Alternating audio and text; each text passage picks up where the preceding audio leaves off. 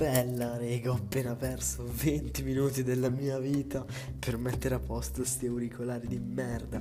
Perché sono quelli col filo e figa, si erano tutti torcigliati. Cioè, ma quello che ha inventato gli auricolari, quanto doveva essere bastardo? Comunque. Comunque, mi sono accorto che nella registrazione di ieri non mi avevo messo la domanda. Sì, perché sono un po', cioè, capito, un po' fatto, no? Fra qui si fa eroina.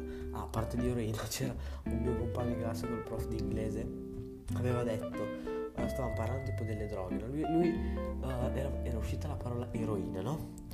E lui, il mio amico si era uscito con la frase al prof che aveva detto. Ah, oh, mi sono appena accorto che eroina e eroina, l'eroina, quella tipo i supereroi, sono uguali. E io, cazzo, fra, ma come ci sei arrivato? Quanto sei intelligente, figa. Hai scoperto di avere il cervello, grande, bro. E poi mi è partita questa frase con, sì, ma te, te la sei fatta. Ecco, in quel momento ti giuro, il prof si è messo a ridere perché anche lui ha eh, capito entrambi i sensi. Secondo me ha capito più il secondo che il primo, in base a come voi volete pensare il primo e pensare il secondo.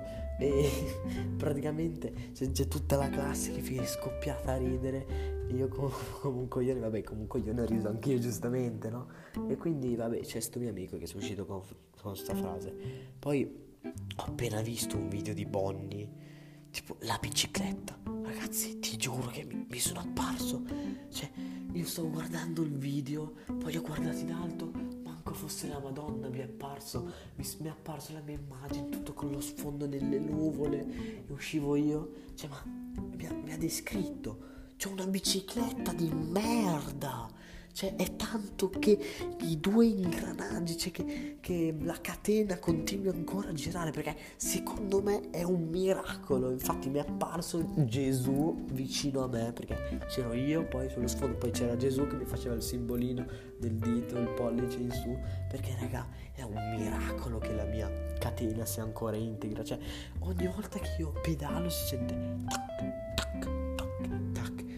io, penso, no raga adesso esplode, no raga adesso esplode, no raga adesso esplode. Sono due mesi che non è ancora esplosa.